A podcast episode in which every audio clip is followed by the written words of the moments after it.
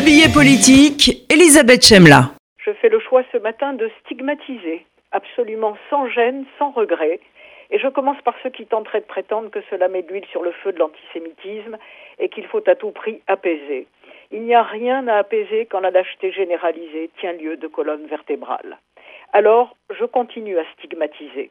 Le premier délictueux repérable sur la vidéo dans l'attaque haineuse contre Alain Finkielkraut un barbu porteur d'une kafia palestinienne autour du cou, gilet jaune d'emprunt, une racaille antisémite formatée par les égouts sociaux et par les meilleurs morceaux du Coran, ce livre de paix, dit-on, qui, pris au pied de la lettre, appelle à tuer avec le glaive de l'islam infidèles, mécréants, apostats et autres non conformes.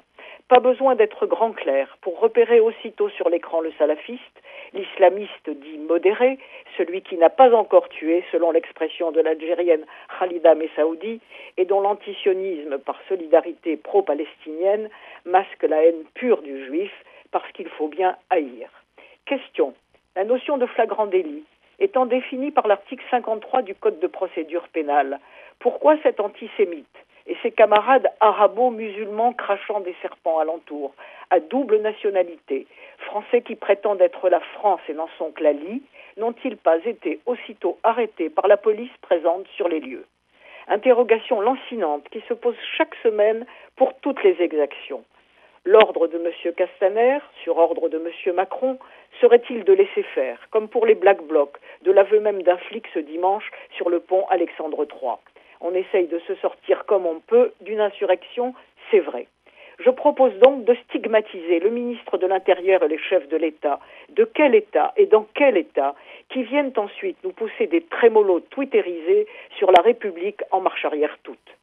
Ce sont des décennies de cécité à traiter de fascistes, de nazis, de suppôts de Le Pen, toutes celles et ceux, peu nombreux pendant très longtemps, démocrates adorateurs de la République française, qui alertait, prêchait dans le désert de la bien-pensance gaucho-coupable et perverse pour mettre en garde contre l'islamisme gangrène, avec la complicité de Mélenchon la Mélasse, de Dieudonné la Grosse Quenelle et autres indigènes.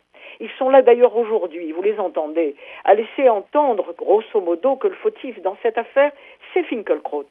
Comment il passait dans la rue Non, mais de quel droit Et de quel droit il a mis supplicié par le gang des barbares Aurait-il un arbre à sa mémoire Allez, coupez-moi ça.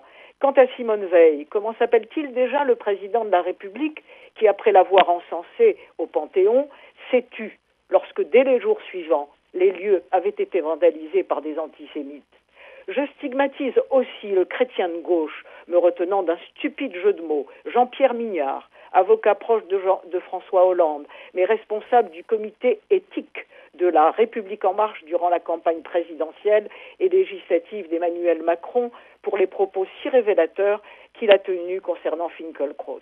Et je stigmatise l'insoumis, sauf à l'antisémitisme, Thomas Guénolé et la journaliste Aude Ancelin, qui devient dur de la feuille, n'entend pas sale juif et crée dans la foulée une fake news. Et je stigmatise Yacine Bellatar, l'humoriste favori de M. Macron, membre du Conseil des villes, structure informelle installée à l'Élysée, un homme qui me fait me tordre de rire quand il affirme que Finkelkraut a fait tant de mal. Décidément, de Benalla à Bellatar en passant par les mignardises, le chef de l'État a de bien mauvaises fréquentations, venant sans doute d'une conviction communautariste et de préoccupations électoralistes. Mais au lieu de nous bassiner toute la journée avec ses réformes et son grand débat, il ferait mieux de s'attaquer aux trois racines du mal antisémite l'islam et son financement, l'immodération des réseaux sociaux et l'éducation. Pour cela, il faudrait avoir du courage, le vrai, et aimer la France comme l'aiment les Français juifs, pour eux, qu'on se le dise, pas de dégagisme.